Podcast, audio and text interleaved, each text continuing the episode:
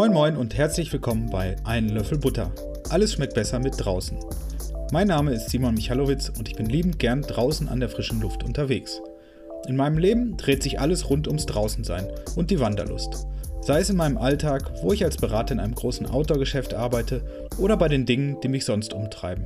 Ich bin Blogger, Autor, Vortragsreisender, Fußballfan vom besten Team der Welt, aber vor allem bin ich gerne zu Fuß draußen unterwegs und gehe neugierig und mit offenen Augen durch die Welt. Ich blicke hier auf ein Handy prall gefüllt mit Telefonnummern, Kontakten und E-Mail-Adressen von zahlreichen coolen und spannenden Leuten, die sich alle vor allem mit dem Draußensein beschäftigen. Ich möchte sie einfach mal anrufen oder sie treffen und eine Runde quatschen. Viel Spaß beim Reinhören. Ach ja, ich würde mich sehr über eure Rückmeldung freuen und lasst uns nun gemeinsam rausgehen. Mein heutiger Gast im Podcast ist Rolf Stange. Jeder, der sich in unseren Breiten mit Spitzbergen beschäftigt, wird zwangsläufig auf Rolf stoßen. Seit weit mehr als 25 Jahren reist er auf die Inselgruppe im arktischen Ozean. Er hat sein Herz komplett an den hohen Norden verloren.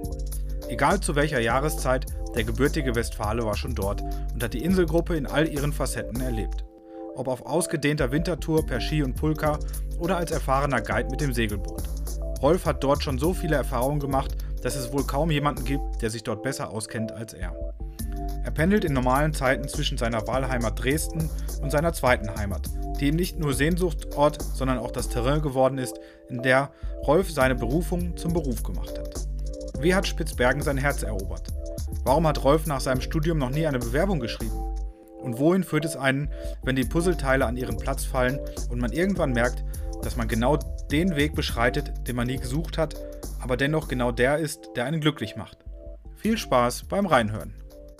Moin Rolf, äh, schön, dass wir uns mal treffen, so hier in, in der Diaspora für uns beiden Westfalen. Ja, hallo Simon, schön, dass du da bist. Äh, in der Tat, also es gibt ja hier also im fernen Osten in Anführungsstrichen nicht so viele von uns hier aus Westfalen und aus dem Ruhrpott kommen. Genau. Umso schöner, dass wir uns endlich mal kennengelernt haben. Genau, das stimmt. Also das ist ja manchmal sehr, ähm, sehr schön so im, im, im, ähm, im Leben, wenn ähm, so die Puzzleteile an ihren Platz find, äh, fallen, finde ich so. Ähm, ich kenne dich ja schon länger von deinen, von deinen Bildern, von deinen Beiträgen in, in, den Medien, Vorträge und so weiter und vor allem auch von den Büchern, die du ähm, veröffentlicht hast. Das ähm, Spitzbergen Handbuch, Reisehandbuch, das wahrscheinlich so die Bibel der Spitzbergen ähm, ja, Touristen, Reisenden ist. Und ähm, als ich damals dann nach, ähm, nach Dresden gezogen bin und dann auf einmal im Buch entdeckt habe, dass ähm, auch du hier wohnst, äh, fand ich das äh, ziemlich spannend. Und ja, wirklich sehr schön, dass das jetzt klappt, dass wir mal ähm, so vis-à-vis -vis uns äh, hier im, im fernen Osten treffen.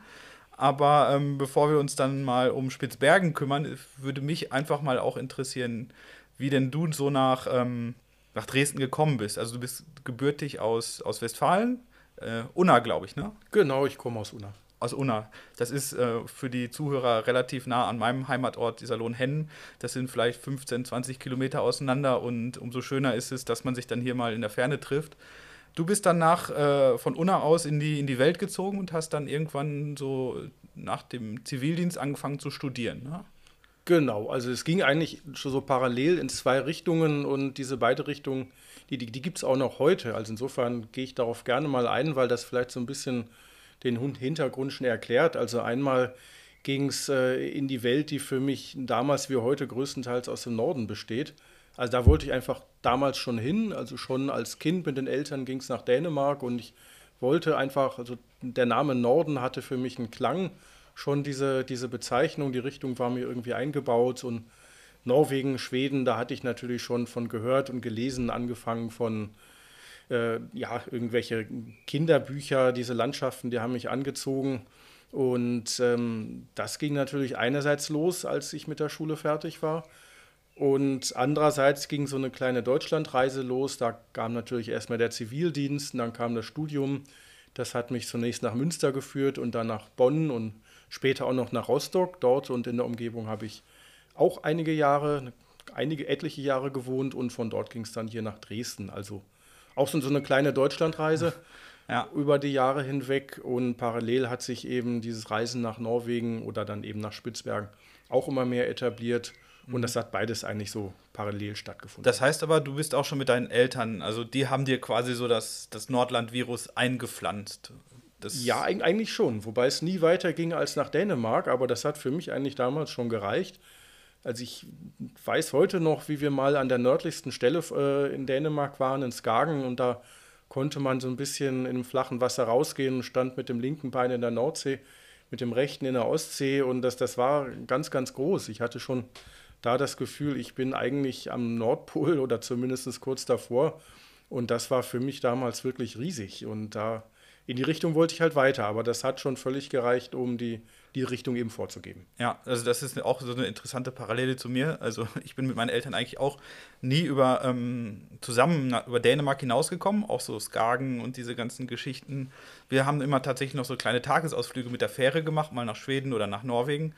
Aber auch diese ähm, Sehnsucht nach Norden, das war für mich auch immer ganz klar schon in der Kindheit. Also es gab auch nie die Alternative für uns mal, wir fahren jetzt mal ähm, nach Spanien oder so. Und das war dann bei dir sicherlich auch so. Also dich hat so der innere Kompass dann schon immer magisch äh, nach Norden geführt. Das war ganz klar so. Und das war bei meinen Eltern vielleicht ein Stückchen weit ähnlich. Wir sind nie in Spanien, nie in Italien gewesen. Und wenn wir mal in Frankreich waren, dann war es eben auch die Bretagne. Aber es war dann eigentlich doch meistens äh, Dänemark. Ähm, und ähm, also nicht weiter, Norwegen, Schweden damals noch nicht. Das ging dann los, als ich angefangen habe, ohne meine Eltern zu reisen aber die Richtung war eben klar. Kannst du dich dann noch an deine erste Reise nach Norwegen erinnern? War das dann mit dem Fahrrad so nach dem, nach dem, nach dem Abitur oder wann ging es dann so los? Ganz genau so. Das ist wahrscheinlich ein Klassiker und natürlich kann ich mich bestens daran erinnern, äh, zu zweit mit einem Freund zusammen, dem äh, Jan damals, vielleicht hört er den Podcast ja auch mal, ähm, sind wir nach dem Abi im Sommer nach Norwegen gefahren und das war natürlich für uns eine abenteuerliche Sache, obwohl es ja eigentlich eine recht zivilisierte Reise war. Also haben uns ja auf Straßen, kleineren Wegen, aber jetzt nicht wirklich in der weglosen Wildnis bewegt und es ging dann also über einige Umwege von Oslo nach Trondheim. Mhm. Ähm, das war die erste Norwegen-Reise und das war natürlich eine, eine, ganz beeindruckende Sache, die ich nie vergessen werde. Ja, und man muss das ja auch mal so ein bisschen in den Kontext ähm, rücken, denn ich glaube, das ähm, Reisen früher war ja immer noch so ein bisschen abenteuerlicher an sich, weil es gab ja noch, also das Internet und diese allumfassenden Informationen, die man jetzt immer bekommt, die gab es ja damals noch nicht. Also ich kenne das auch noch, dass man einen frankierten Rückumschlag zum, zum Tourismusverband geschickt hat und ähm, die einem dann Sachen zubekommen haben lassen. Und das, das ist ja schon mal an sich abenteuerlicher, dass man nicht vorher durch seinen Instagram-Feed ähm, scrollen kann und guckt sich die schönsten Aussichtspunkte auf dem Weg zwischen Oslo und Trondheim an. Genau, das habe ich auch damals, also natürlich da völlig äh, unbewusst, aber im Nachhinein bewusst äh, schätze ich das, dass man sich immer sehr hat überraschen lassen. Und wir sind da teilweise sehr spontan äh, gefahren, haben uns für links oder rechts entschieden, ohne zu wissen, wo uns das so wirklich hinführt. Ähm, und heute weiß man natürlich viel mehr, wo, wo die guten Stellen sind. Ähm, da hat sich natürlich viel verändert.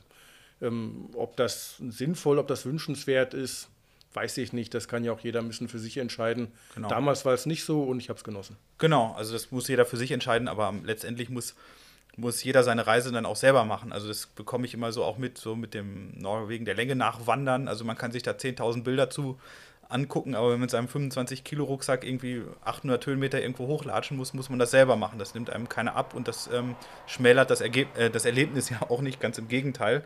Und von daher, aber klar, die Zeiten ändern sich. Ähm, für dich war das dann aber so die, die Offenbarung. Das hat, äh, hast du dich komplett verliebt in den Norden. Das war absolut eine Offenbarung. Also dieses Erlebnis da, das Zelt an solchen wunderschönen Stellen aufzustellen, äh, irgendwo im Fjell oder an einem See, das, das war wahnsinnig schön. Und also im Jahr darauf haben wir dann mit Wandertouren angefangen, wo man natürlich noch mal mehr abseits der Wege in die äh, Wildnisregionen reinkommt und da beispielsweise in Nordschweden das durch, durch die Tundra zu wandern und in einsamen Gegenden das Zelt aufzubauen, das ist eine unglaubliche Erfahrung, die, die dann nochmal prägend war, nochmal mehr richtungsweisend. Und das ist ja so die Art von Erlebnis, die ich, die ich bis heute eigentlich suche. Ja, ja. Das heißt, also dieser, dieses, ähm, diesen Weg, den du später eingeschlagen hast, der war dann quasi schon vorbestimmt. Also da hast du dir quasi so das Rüstzeug geholt und für dich war klar nach der Tour, nach dem Abitur, ähm, du willst jetzt auch in die Richtung was gehen? Oder war schon vor der Tour mit dem Fahrrad klar, was du dann studieren möchtest oder was du machen möchtest? Also da kann ich eine kleine Anekdote erzählen. Also es war für mich überhaupt nicht klar. Also bis zum Abitur einschließlich wusste ich sicherlich nicht, was ich werden wollte. Ähm, wir haben damals mit der Schule mal so eine Berufsberatung gemacht, wie das ja so üblich ist. Und ich habe äh, da im Beratungsgespräch angegeben, dass ich gerne draußen unterwegs bin und dass ich gerne mit Menschen arbeite. Und da wurde mir damals tatsächlich die Empfehlung gewähren, ich, äh, gegeben, dass ich doch Tankwart werden könnte. Ähm, also mir war damals schon klar, dass das jetzt nicht meine Richtung äh, werden würde. Aber also draußen mit Menschen, das war schon so ein Stückchen weit angelegt, aber ich hatte keinen blassen Schimmer, was das konkret bedeuten äh, würde und dass es so in die Richtung Tourismus geht. Das, ähm, das hat auch noch eine ganze Weile gedauert. Also es war erstmal klar, dass der, dass der Norden meine Landschaft ist. Also das hat sich, dieser frühe Wunsch hat sich dann in der Praxis äh, bestätigt. Und dann hat sich aber ein Schritt äh, so dem anderen angefügt und eine Reihe von Zufällen hat es da gegeben, wie so oft im Leben. All das war überhaupt kein geplanter Prozess, so zielgerichtet. Also das war es ganz und gar nicht. Und dass das ähm, wirklich so ein, naja, Beruf oder Lebensweg, wie auch immer man das nennen will, geworden ist, das hat sich wirklich aus äh, sich selbst heraus ergeben. Mhm. Und irgendwann habe ich festgestellt, das ist so. Ich bin jetzt in dieser Situation und ich fühle mich da wohl, ich entwickle das gerne weiter. Mhm. Aber es ist nicht so, dass es von vornherein angestrebt mhm. und geplant war. Aber du hast ja dann Geografie studiert und Meteorologie, glaube ich, ne, im Nebenfach. Genau, Meteorologie und Geologie im Nebenfach, genau. Und ähm, aber das war dann für dich schon eine bewusste Entscheidung, also draußen unterwegs sein und dann hast du so ein bisschen durch den Uni-Katalog geguckt und hast gesehen, dass das könnte was sein. Ja, so ungefähr kann man sich das schon vorstellen. Ähm, also das Geografiestudium war wirklich eine interessensgeleitete Sache, wobei ich ganz klar auch sagen will, dass es jetzt nichts mit dem Erdkundeunterricht in der Schule zu tun hatte, der also eigentlich eher weniger inspirierend war. Aber ähm, als ich mich dann informiert habe, war mir klar, das ist spannend. Da wird genau die Art von Natur, macht man sich da zugänglich, ähm, die versteht man die, die mir halt sehr nahe stand. Und da war mir klar, das will ich machen. Und als ich dann angefangen habe, Geografie zu, zu studieren, habe ich auch sehr schnell festgestellt, das ist wirklich mein Ding. Da geht es eben auch raus in die Landschaft und ich verstehe das, was ich sehe. Ähm, und, und, und das, ist, das hat mich damals wirklich begeistert. Ähm, ich habe dann in dem Zuge den Wechsel gemacht von der Uni Münster nach Bonn hin, weil mir die von den Schwerpunkten ähm, her besser gefiel.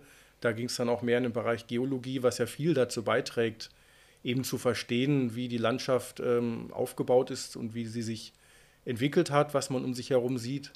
Und das funktioniert natürlich auch wunderbar überall, also auch in der Umgebung von Dresden, wo wir jetzt sind. Ganz egal, ob es ähm, äh, in die sächsische Schweiz geht oder in die Lausitz. Überall ist die Landschaft von dem geprägt, ähm, was über die Erdgeschichte hinweg passiert ist. Und das ist eine ganz, ganz tolle Sa äh, Sache, die einen überall hin begleiten kann und mhm. nicht nur in den Norden.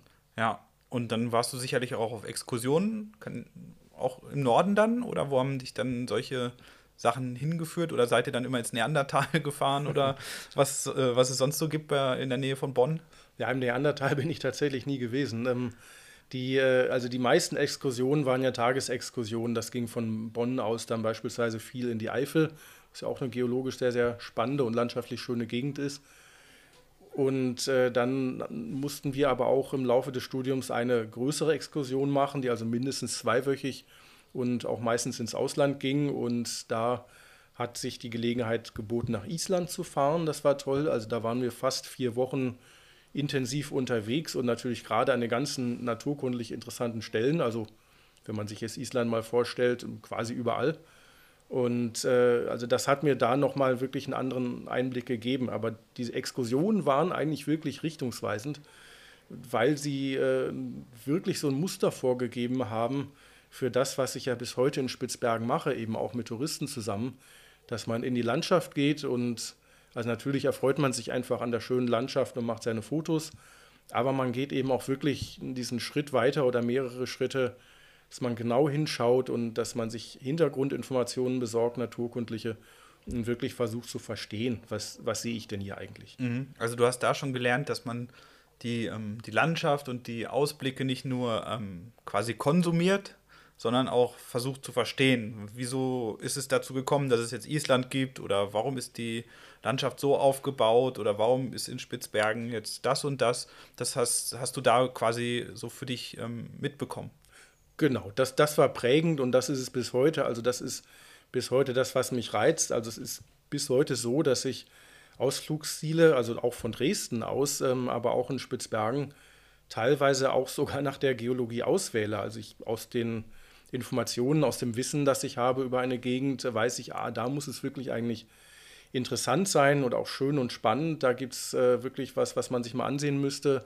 Vielleicht interessante Fossilien oder was auch immer das sein kann, irgendein landschaftliches Phänomen. Und irgendwann ergibt sich die Gelegenheit, ähm, da mal hinzugehen und sich das anzuschauen. Und ich bin auch nie enttäuscht worden. Also ich war nie an einer Stelle, wo ich im Nachhinein gedacht habe, das hat sich jetzt nicht gelohnt, das braucht man auch hm. nicht nochmal zu machen, sondern es hat mich an ganz, ganz viele Orte geführt, auf die ich sonst nie gekommen wäre und von denen ich glaube, dass andere die auch gar nicht auf dem Schirm haben, gar nicht auf die Idee kommen, dahin zu gehen. Ja. Das sind eben nicht unbedingt die, die Instagram-Orte. Ja, ich glaube, wenn man manchmal so seine Perspektiven wechselt oder seinen, ähm, sich so aus seiner, viel zitiertes Wort, aus seiner eigenen Bubble so ein bisschen bewegt und links und rechts mal guckt, das, das führt einen dann wirklich auf, zu solchen Orten und Plätzen, wie du es gerade beschrieben hast.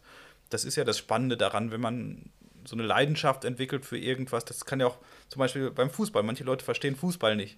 Die sehen, oh, es ist ein schönes Spiel, es ist dynamisch, wie auch immer. Aber wenn man dann versteht, warum jetzt irgendwelche Spieler das und das machen oder so, dann ergibt sich eine ganz andere Dimension. Und dann kann auch ein langweiliges Spiel super spannend sein, weißt du? Und das sind so die Dinge, glaube ich, die man ähm, für sich ähm, finden muss.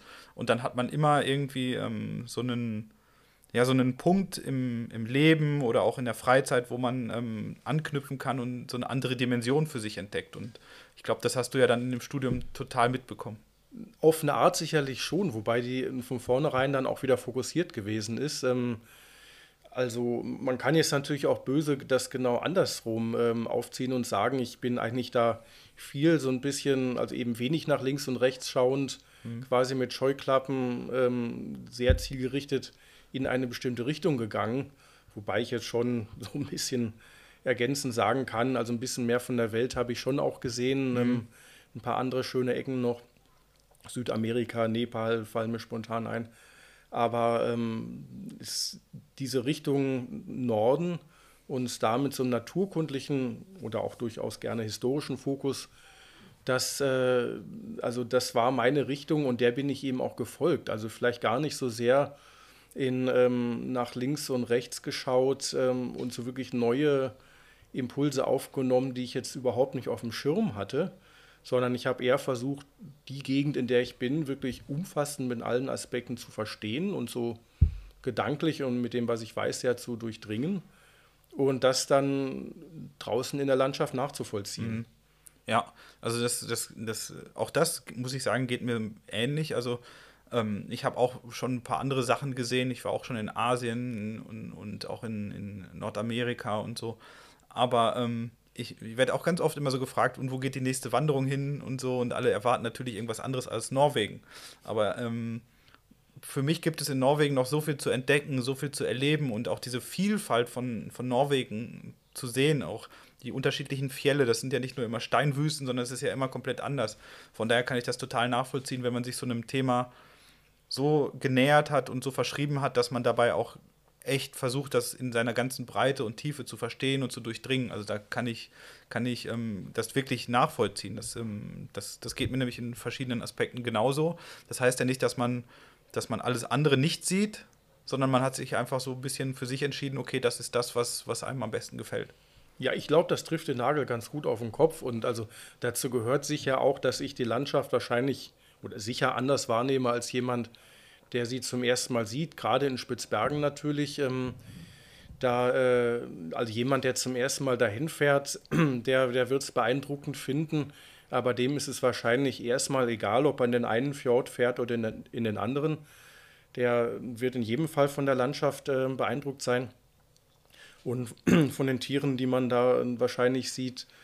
Und äh, ja, für mich ist da jeder Fjord oder jede Insel so ein bisschen eine andere Welt, hat so einen eigenen Charakter und das ist eben das, was mich reizt. Das ist also auf eine neue Insel zu kommen, auf der ich noch nicht war auch in Spitzbergen oder vielleicht auch woanders in der Arktis, das ist dann eben nicht unbedingt mehr vom Gleichen, sondern ich entdecke da wieder was Neues.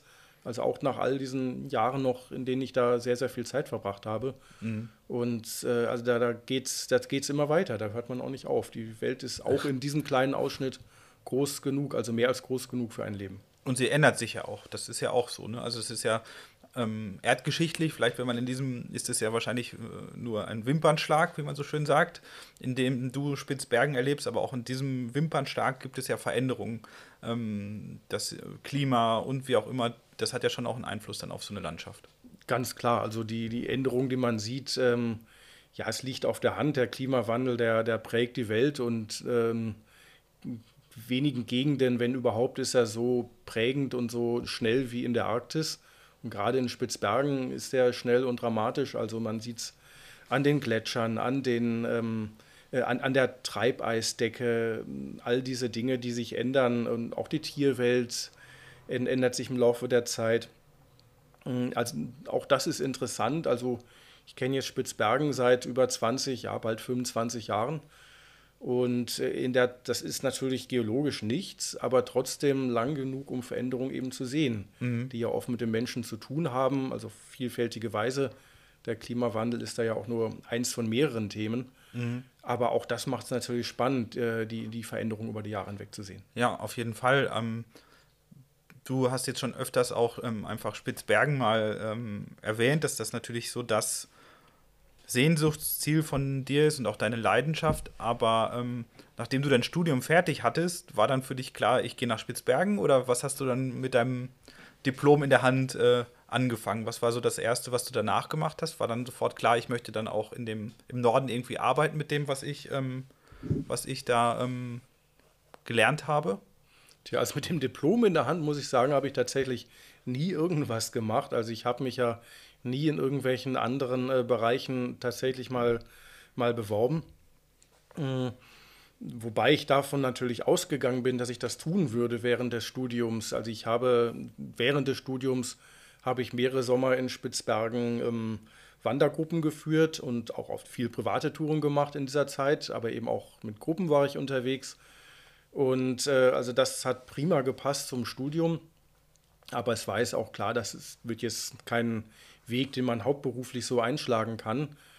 Und dann hat sich abgezeichnet, dass das Studium irgendwann zu Ende gehen würde, eben mit dem Abschluss, mit dem Diplom. Und, ähm, und dann ergab sich aber gleichzeitig die Möglichkeit, ähm, als Guide äh, kleine Schiffe zu begleiten. Mhm. Zunächst in Spitzbergen und dann darüber hinaus Arktis, Antarktis. Und äh, also das war natürlich eine Chance, von der, über die ich keine Sekunde nachdenken musste. Das habe ich natürlich gemacht weil ich damals eben schon diese Sehnsucht hatte, ähm, andere Gegenden kennenzulernen, also auch in Spitzbergen selbst. Man hat ja immer mal auf längeren Touren äh, die, die Inseln gesehen, die ja um Spitzbergen ist ja eine ganze Inselgruppe. Und auf der Hauptinsel kann man dann schon an die Westküste und an die Ostküste auch zu Fuß kommen. Aber äh, das sind schon lange an, anspruchsvolle Touren, aber das, das geht. Und dann steht man an der Ostküste ist froh, dass man so weit gekommen ist, aber man sieht eben da auf der anderen Seite von diesem sehr großen und weiten Fjord sind da noch andere Inseln. Und ich weiß das noch, als wäre es gestern gewesen, ähm, wie ich mit dem Freund, mit dem ich die Ostküstentour zusammen gemacht habe, zum ersten Mal damals auf so einer Moräne gesessen habe. Und da im Abendlicht war 40, 50 Kilometer weiter die, die Edge Area, die, so wie diese große Insel da heißt, und wir haben gesagt, da müsste man irgendwann mal hin. Aber uns war gleichzeitig klar, das werden wir wahrscheinlich nie. Also das war wirklich wie der Mond unerreichbar. Und dann kam aber eben die Anfrage von einer Firma, die, die kleine Schiffe mit Touristen mhm. damals schon in dieser äh, Gegend hatte. Es war ja damals ein, wirklich ein sehr, sehr kleiner Markt. Ganz, ganz wenige Schiffe dieser Art gab es damals nur. Ja, und die, die, diese Welt war damals eben auch klein. Die haben jemanden gesucht, der äh, bei denen als Guide mitfahren kann, also als Teil eines kleinen Teams, der aber deutschsprachig ähm, unterwegs ist und die Gegend kennt. Und da sind die auf mich gekommen und haben angerufen. Und da war mir sofort klar, naja, also bewerben kann ich mich auch noch ein Jahr später. Ja. Und das ist dann einfach nie passiert. Ich oh, okay. habe das damit angefangen, habe damit weitergemacht und da ja. bin ich heute. So junger Mann zum Mitreisen gesucht und äh, quasi direkt aufgesprungen und nie wieder losgelassen. Ne? Also so ungefähr ist es tatsächlich, ja. ja. Also da waren natürlich noch, es hat sich ja natürlich mit verschiedenen Schritten entwickelt und ein wesentlicher war noch, ähm, also auch das wieder mit Zufall verbunden, ungeplant, dass ich dann auch die Gelegenheit hatte, für die gleiche Firma äh, in der Antarktis äh, als Guide mitzufahren was zunächst eigentlich gar nicht möglich war. Natürlich hatte ich das Interesse daran auch geäußert. Und dann hieß es, nein, das geht nicht, da muss man schon ein bisschen mehr Erfahrung eben haben. Aber dann musste ich ganz kurzfristig wirklich mit wenigen Tagen äh, Vorwarnung einspringen für einen Kollegen, der krank geworden war. Und so kam ich zum ersten Mal in die Antarktis. Also das war natürlich wirklich also ein grandioses Erlebnis. Ich wusste von nichts und ein paar Tage später ging es in die Antarktis. Ähm, Krass. Und das hat aber auch mit sich geführt, dass ich eben eine Saison im Norden hatte, im, im nördlichen Sommer und dann aber auch im Süden. Und da hatte ich, also jetzt nicht zwölf Monate rund ums Jahr, aber so im Nordsommer und im Südsommer jeweils äh, konnte ich eine Saison machen und damit hatte ich dann auch ein Einkommen, was mich übers Jahr getragen hat. Mhm. Und damit war es auf einmal ein Beruf. Ja, aber bevor du jetzt diese ganze Geschichte in so einen Beruf umgewandelt hast, du hast erzählt, du hast ähm, im Studium schon solche Touren an, angeboten oder hast das gemacht? Oder war die erste Reise erstmal, dass du so eine Art Trekking-Tour auf Spitzbergen gemacht hast? Ähm, also angeboten selber nicht. Ähm, ich habe für eine kleine Firma gearbeitet, das war der Andreas Umbreit damals, der übrigens auch dieses Spitzbergen-Handbuch geschrieben hat. Ähm, und äh, also das will ich auch gerne sagen, denn also mein Buch ist nicht das Spitzbergen-Handbuch, das ist das vom Andreas, was so viel ich weiß jetzt seit einer Weile schon gar nicht neu, mehr neu aufgelegt ist. Mhm aber dieser Begriff ist tatsächlich für Andreas reserviert. Ähm, den nehme ich für mich nicht in Anspruch.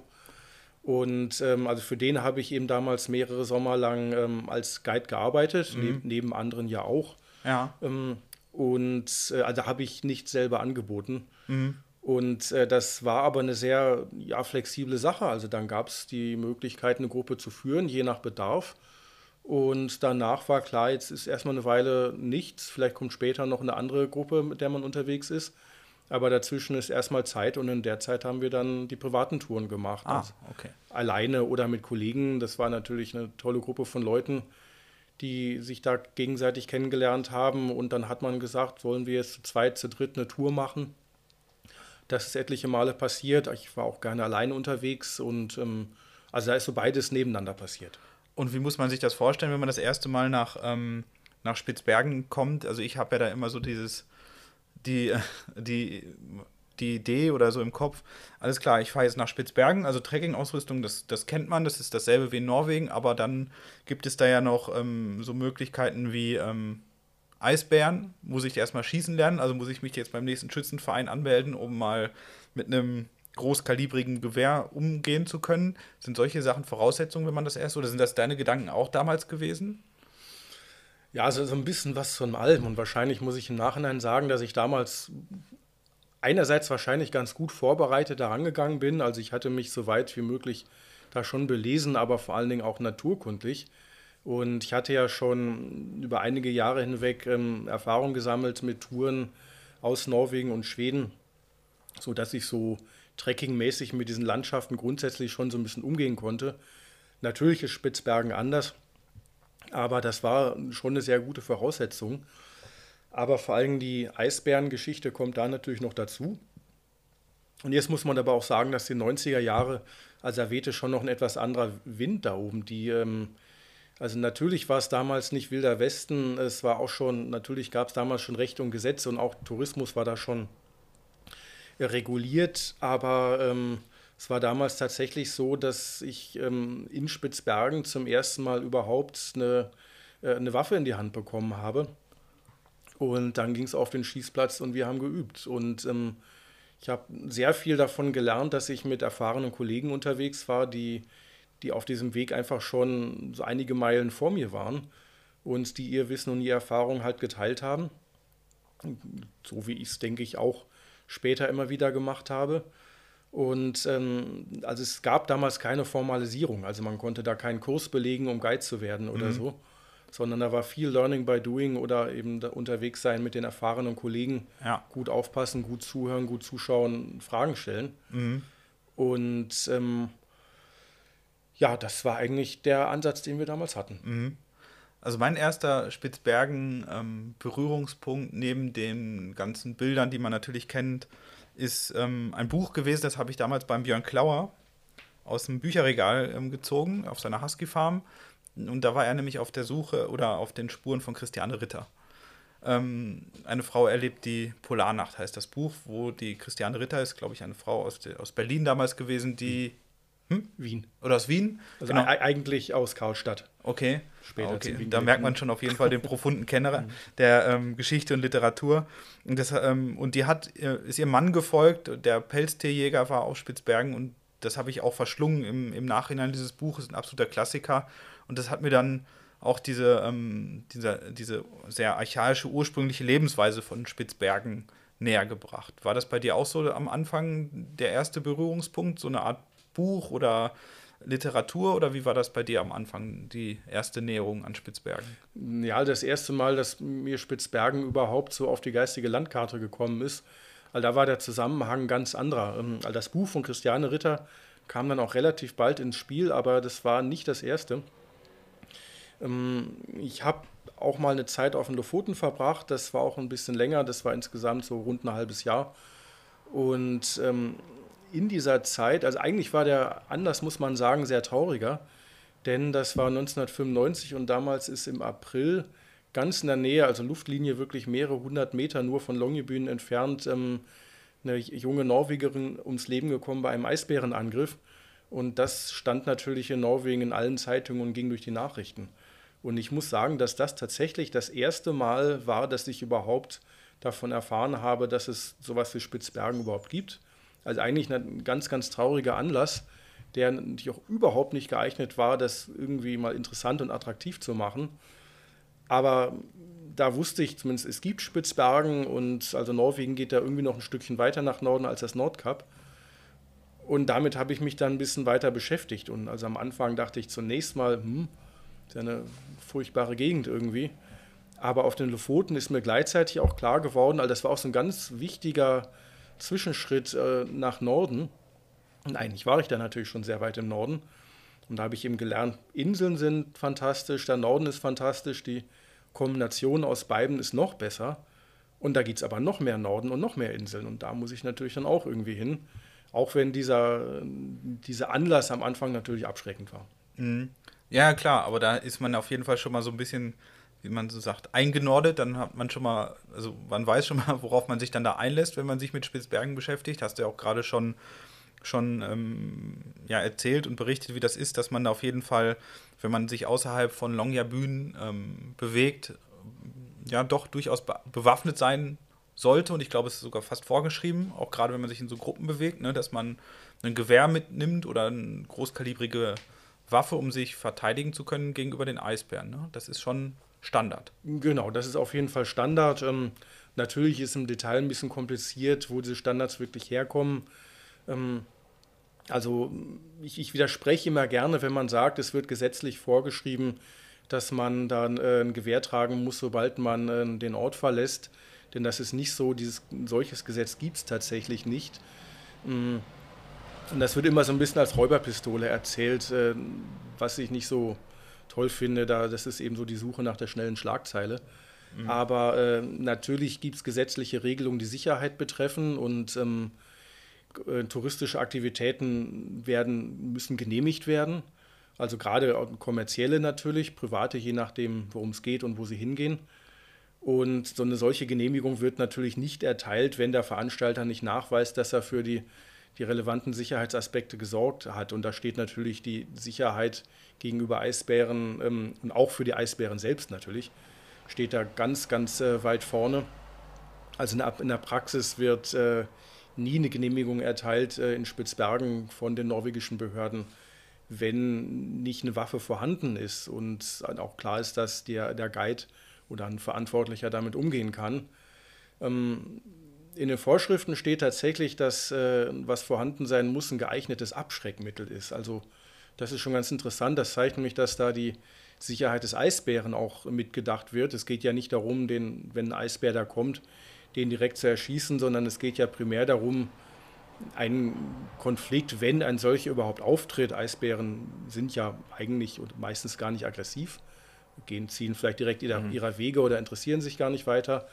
Und wenn er eben doch zu neugierig wird, näher kommt, dass man den Eisbären eben abschrecken kann, durch Warnschüsse oder eben auch durch Schüsse aus der Signalpistole oder auch ein erfahrener Hund kann da sehr hilfreich sein, der auch dazu beiträgt, vielleicht, dass man den Eisbären rechtzeitig entdeckt, was ja ganz, ganz entscheidend ist, um dann auch mhm. frühzeitig reagieren zu können, sodass es gar nicht erst zu gefährlichen Situationen kommt. Ja, also es ist jetzt nicht ähm, die, ähm, ich sage jetzt einfach mal romantische Wildwest- äh, ähm, Atmosphäre dort, sondern es ist, man geht da schon sehr rational ran und es ist jetzt nicht so, dass da jetzt jeden Tag auf Eisbären geschossen wird, sondern man versucht da wirklich schon auch das Tier zu sehen und ich glaube, wenn es da zu Vorfällen kommt, ist natürlich auch, wird immer, glaube ich, sogar sofort pro forma eine Anklage erhoben gegen denjenigen, der da geschossen hat, um das Ganze dann halt auch aufzuklären. Ne? Da wird jetzt nicht auf Eisbären geschossen, nur weil es die da gibt.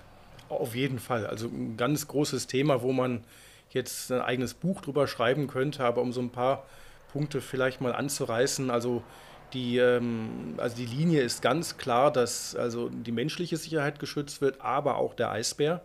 Also der Eis, den Eisbären zu erschießen, wäre wirklich das, das allerletzte Mittel und man versucht wirklich das zu vermeiden. Also das gilt für den Einzelnen oder für die Gruppe, die auf Tour ist. Das gilt auch für die Behörden. Also so, so kritikwürdig manches ist, was die Behörden da mitunter auch tun, ähm, muss man trotzdem anerkennen, dass die, äh, dass die Strategie insgesamt, den Eisbären möglichst auch zu schützen, ins, gut, eigentlich gut funktioniert und da wird auch viel Aufwand betrieben. Also wenn es möglich ist, und recht oft ist das möglich, wird ein Eisbär zum Beispiel auch betäubt und irgendwo an eine entfernte Stelle innerhalb von Spitzbergen ausgeflogen und dort dann wieder äh, freigelassen. Also dass man Eisbären leichtfertig erschießt, das äh, ja, das hat man in den 70er Jahren gemacht, aber das liegt äh, lange, lange zurück, glücklicherweise. Mhm. Ähm, ja, jetzt haben wir schon sehr viel ähm, darüber gehört, was man so alles beachten muss. Also, wie du schon sagst, man könnte eine eigene Podcast-Folge wahrscheinlich nur über Eisbärengeschichten und, und so ähm, aufnehmen. Aber das ist natürlich ein sehr spannender Aspekt, wenn man sich in der, in der hohen Arktis bewegt, dass es natürlich da ganz andere ähm, Fauna und Flora gibt. Aber man merkt auch bei dir, finde ich, ähm, du hast dich ja wirklich tief in diese ganze Materie eingearbeitet und seit dem ersten Schritt, den du auf, dieses, äh, auf diese Inseln gesetzt hast, hast du ja sehr viel Erfahrung gesammelt und was ich total faszinierend finde, das, das habe ich vor allem gemerkt, als ich ähm, vor kurzem eure, eure Vortragsreihe äh, verfolgt habe, die du mit der Birgit Lutz zusammen ähm, auf die Beine gestellt habt. Das ist der, der Arktische Mittwoch. Ähm, fand ich unfassbar cool, was ihr da gemacht habt. Eine, eine Vortragsreihe über Arktis, über Polarregionen. Und da hat man auf jeden Fall gemerkt, wie tief du sich in diese Materie eingearbeitet hast und nicht nur ähm, auf Eisbären aufzupassen oder dort auf Trekkingtour zu gehen, sondern du hast dich ja auch so sehr tief mit der, mit der Geschichte von, von Spitzbergen ähm, beschäftigt. Und das sieht man sofort auch, wenn man sich auf deiner Internetseite umschaut. Ähm, wo kam denn das Interesse her, dass du dich auch so geschichtlich über, über diese Inselgruppe so ähm, informieren wolltest? Das kam tatsächlich erst später dazu. Also ich, ich, muss sagen, als Geograf, also Geografen bezeichnen sich selbst ja so gern schon mal als Universaldilettanten. Hm, also man hat von allem so ein bisschen Ahnung, aber von nichts so richtig. Also deshalb ist das schon auch im Studium angelegt worden, dass man sich mit allen Aspekten dann auch mal beschäftigt. Ähm, und also die, die, die geschichtlichen Sachen, das stand jetzt bei mir sicherlich erstmal nicht im Vordergrund. Und ich habe eben erst so im Laufe der Zeit auch gesehen, dass es unheimlich spannend ist, was in dieser Landschaft alles passiert ist. Mm, und das ist auf mehreren Ebenen spannend. Also einmal sind die Geschichten an sich natürlich teilweise faszinierend. Also was Trapper und Walfänger und Entdecker da alles an Abenteuern erlebt haben, ist natürlich unheimlich spannend. Wirklich teilweise Abenteuerlektüre. Aber andererseits eben auch, dass die Arktis und die Antarktis übrigens auch nicht, das sind eben keine unberührten äh, Wildnisregionen, sondern gerade die Arktis, gerade Spitzbergen ist über Jahrhunderte eigentlich intensiv genutzt worden, industriell auch durch die Walfänger, durch die Jäger, die ja auf industriellem Niveau wirklich so ziemlich alle Tiere dort bejagt haben, äh, durch den Bergbau dann im 20. Jahrhundert. Es ist eben keine äh, Gegend, die, die so ist, wie die Natur sie mal geschaffen und seitdem zurückgelassen hat, sondern der Mensch ist da ja seit Jahrhunderten und hat auch mit der Landschaft und mit dem ganzen Ökosystem ja eine Menge gemacht. Und das, und das nicht erst seit wenigen Jahrzehnten, seit wir noch den Klimawandel obendrauf haben, wobei wenige Jahrzehnte da auch zu kurz gegriffen ist, aber das ist so die öffentliche Wahrnehmung. Ja, und äh, das, das, kam eben dann zusammen, weil wenn man da unterwegs ist und dann äh, sieht man die, die Hütten, die alten Jagdhütten, die da stehen, dann kommt man, oder ich kam zumindest für mich auch irgendwann drauf, es ist spannend zu wissen, wer diese Hütten da äh, wann, warum gebaut hat. Ich habe gerade vor ein paar Monaten ein kleines Büchlein über die Hütten, ähm, so einige schöne Hütten dort, die man auch mal sieht, äh, gemacht. Ähm, und das ist, ist, wirklich einfach spannend. Also mit jeder Hütte ist eine Geschichte verknüpft, ähm, interessante Lebenswege, die von Leuten, die ich vielleicht auch ein bisschen nachvollziehen kann, die eben irgendwie mal nach Spitzbergen gekommen sind und festgestellt haben, das ist der Hafen, in dem ich den Anker fallen lasse. Vielleicht nicht endgültig, aber doch eben immer wieder und für die das eben auch eine Konstante im Leben geworden ist. Ja, vor allem, ich glaube, das fängt ja schon mal an, wenn man überhaupt ähm, mal nach Spitzbergen kommt. Alles hat ja da auch einen Namen, aber irgendjemand muss ja diesen Namen auch ähm, gegeben haben. Und da gibt es ja dann Barentsburg, Longyearbyen, da gibt es ja überall dann auch einen, einen Bezug zu einer, zu einer historischen Person oder ganz oft zu solchen ähm, Menschen, die das dann vielleicht als erstes gesehen haben oder ähm, erobert haben oder entdeckt haben und die dann auch vielleicht den, das Recht hatten oder nach denen es benannt worden ist. Ja, da, da, da ist was dran. Also eine, die Landkarte mit den ganzen Namen, die ist eigentlich schon so ein Geschichtsbuch. Und auch über die Ortsbezeichnungen könnte man eigentlich einen kleinen Vortrag halten. Da gibt es ja die, die verschiedensten und ähm, viel eben nach Leuten, die mit diesen Gegenden zu tun hatten, wie Longyearbyen etwa, der Hauptort die Longyear-Stadt heißt das. Man denkt jetzt immer so Arktis, Polarnacht, Polartag, äh, langes Jahr, Longyear. Da wird es einen Zusammenhang geben, aber das stimmt eben überhaupt nicht, sondern es war eben ein Amerikaner, äh, der diesen Ort gegründet hat, vor, vor, über 100 Jahren, 1906 um genau zu sein, weil er dort eben gesehen hat, da gibt es Kohle, da gibt es das äh, Potenzial, Bergbau zu betreiben.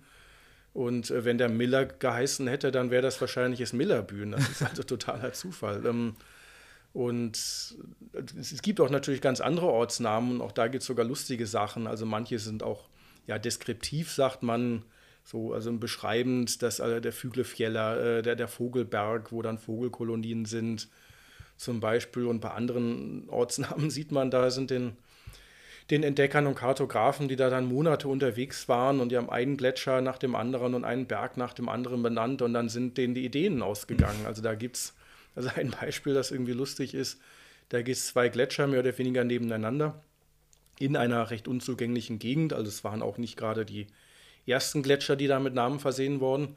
Und die heißen übersetzt, äh, also eine ist breiter, der andere ist schmaler und die heißen Dickdarm und Dünndarm. Also natürlich mit den entsprechenden norwegischen Bezeichnungen. Also da findet man tatsächlich auch solche Sachen, wo ja. man sich schon mal wundern kann. Ja, das ist total krass. Also ich habe jetzt auch gerade das das Buch von ähm, Michael Palin über, ähm, ähm, über Antarktisfahrten ähm, gelesen, beispielsweise, wo dann auch einfach die, die, die Berge nach der Schiffsbesatzung, die man entdeckt hat, ähm, benannt werden. Oder ich hatte mal ein Gespräch mit dem, mit dem Stefan Ort, der, der in der Grönlandkarte ähm, den, den Berg seines Opas gefunden hat. Das ist ja schon irgendwie auch echt ganz, ganz äh, spannend zu sehen. Eigentlich müsste man sich wahrscheinlich auch von aber das ist ja in, in, unseren Breiten genauso. Da gibt es ja auch Orte oder auch Namen, die Leute tragen, die, die ähm, das ähm, widerspiegeln, was die Leute dort erlebt haben oder wo die Leute herkommen. Aber das ist in Spitzbergen natürlich sehr, sehr ähm, auffällig, weil, weil wahrscheinlich die Geschichte des, der gesamten Inselgruppe jetzt schon lang ist, aber dass diese geballte Besiedlung jetzt so die letzten 200 Jahre vielleicht war.